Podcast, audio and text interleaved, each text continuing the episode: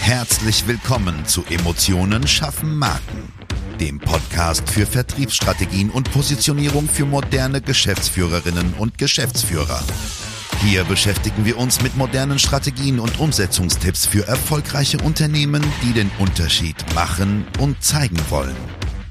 Gerade in komplexen und innovativen Leistungsfeldern zeigen wir dir, wie du dich mit deinem Unternehmen von der Masse abhebst und wissenschaftlich fundierte Erfolge feiern kannst. Und jetzt wünschen wir dir viel Spaß mit dieser Episode und deinem Gastgeber, Jonas Zeiser. Und auch von mir ein herzliches Hallo, hier ist wieder dein Jonas Zeiser. Heute mal wieder mit einer Solo-Folge mit dem Thema, was sind die sieben größten Fehler im Employer Branding. Grundsätzlich, was ist Employer Branding? Arbeitgebermarkenaufbau, die Arbeitgebermarke in Summe, wie sie scheint, wie sie wirkt, wie die Zielgruppen, die Bewerber, die Interessenten, aber auch die bestehenden Mitarbeiter diese Marke wahrnehmen.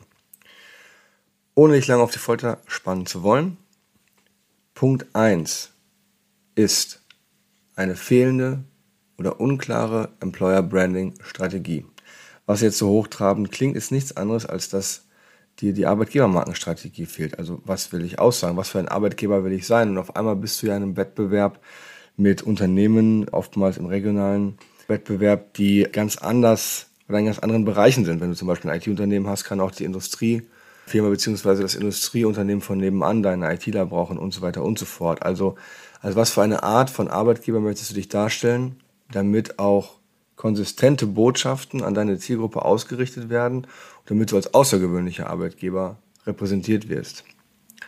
Punkt 2 ist die Vernachlässigung der internen Kommunikation. Sehr, sehr oft wird aufgrund des Fachkräftemangels das Thema Employer Branding nur auf die Außendarstellung, Außenwahrnehmung und Mitarbeiteranziehung gemünzt. Das ist natürlich falsch, ja, weil es gibt nichts Schlimmeres, als wenn die Mitarbeiter gehen, die schon da sind.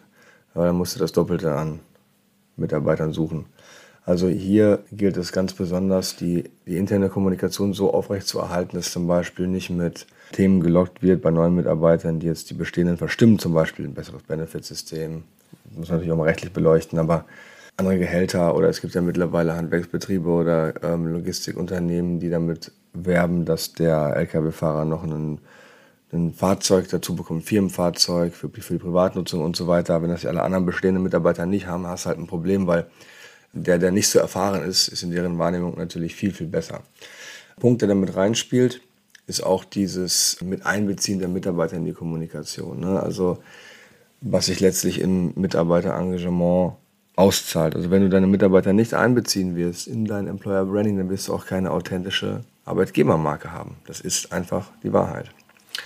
Punkt 3 der sieben größten Fehler im Employer Branding ist eine falsche Darstellung der Unternehmenskultur. Ich sage immer als Beispiel ganz plakativ, wenn du einen Handwerksbetrieb hast und sagst, da arbeiten nur wunderschöne Frauen, auch wenn es jetzt Schubladendenken ist, und machst zum Beispiel ein Recruiting-Video und dann bewerben sich die, die, Leute darauf, weil sie sehen, okay, es ist eine sehr ästhetische Kultur und dann kommt es zum Bewerbungsgespräch und Harry und Peter haben die Buchse auf halb acht und begrüßen schon die Bewerber mit einer Zigarette im Mundwinkel. Dann weiß man, dass hier etwas nicht passt. Also, selbst wenn die Mitarbeiter sich dann bewerben und eingestellt werden, was ja dann das Schlimmste wäre in dieser Kombination, dann werden sie ein nicht authentisches Arbeitsumfeld und eine nicht authentische Arbeitgebermarke erleben. Was bedeutet, dass im Umkehrschluss relativ schnell wieder zu Fluktuationskosten werden. Und das ist, wie wir alle wissen, das Allerschlimmste. Punkt 4 spielt damit rein, dieses nicht authentisch sein. Authentizität ist das A und O. Wenn wir zum Beispiel Marken aufbauen, ganz egal welche Richtung, dann schauen wir uns immer genau an, was haben wir, was können wir kommunizieren, wie können wir uns abgrenzen, welche Schwäche ist vielleicht auch attraktiv, die man sehr gut ausspielen kann. Du kennst das Spielchen schon. Lass deine Mitarbeiter nicht daran zweifeln, dass du echt bist. Das ist das aller Schlimmste, was du machen kannst.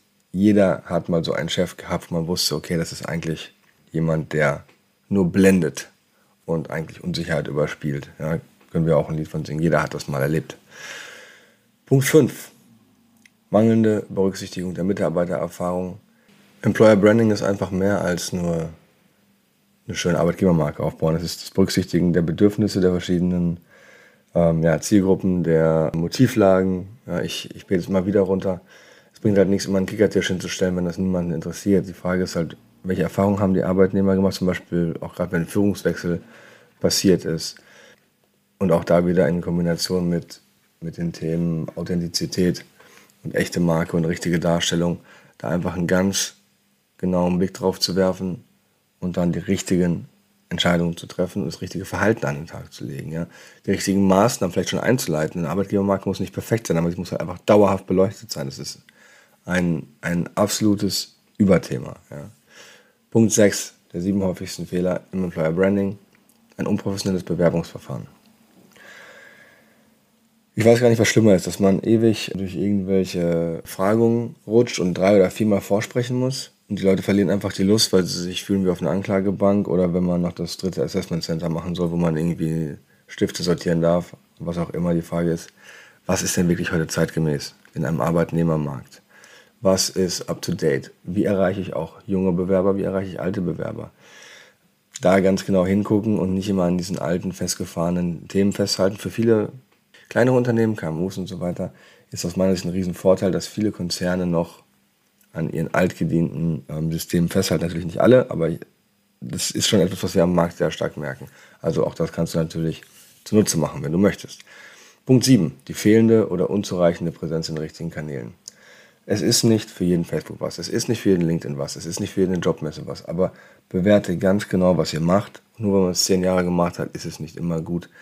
Deine Arbeitgebermarke sollte genauso sorgfältig in der Art und Auswahl des Kommunikationskanals beleuchtet und analysiert werden, wie die, wie die Marke auch selber, wie sie kommuniziert wird. Also schau ganz genau dahin, damit du qualifizierte Arbeitskräfte und Bewerber findest. Weil das ist am Ende das A und O. Du kannst der beste Arbeitgeber der Welt sein, wenn du nicht rausgehst und den Leuten Bescheid sagst, weil sie nicht dort sind, wo du kommunizierst, wirst du auf jeden Fall verlieren. Das bedeutet in Summe, dass du natürlich mehrere Ebenen durchleuchten musst und mehrere Ebenen betrachten musst, aber es geht eigentlich relativ schnell in, in Fleisch und Blut über. Ja.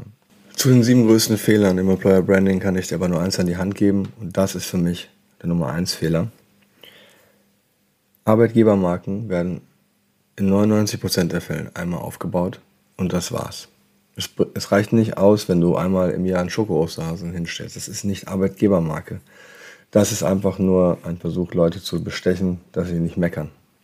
Eine Arbeitgebermarke, Employer Branding, ist immer etwas Dauerhaftes. Es ist, wie du zu deinen Leuten bist. Es ist, wie sie dich behandeln. Es ist die Sache, wie sie auskommuniziert ist, für die man gemeinsam brennt.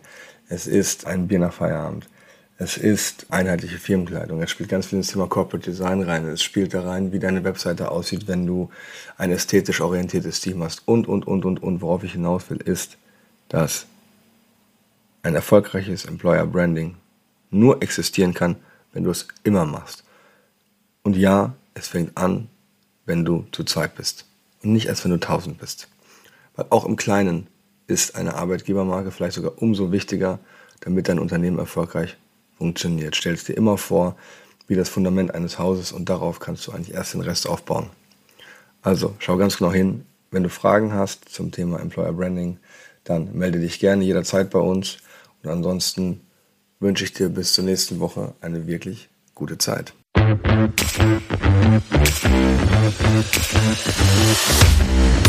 Schön, dass du diese Folge gehört hast und wir wünschen uns natürlich, dass du einige wichtige Impulse mitgenommen hast.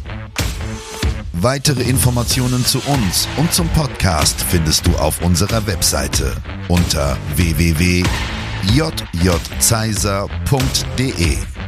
Wenn wir dir helfen können, sprich uns gerne an. Wir freuen uns.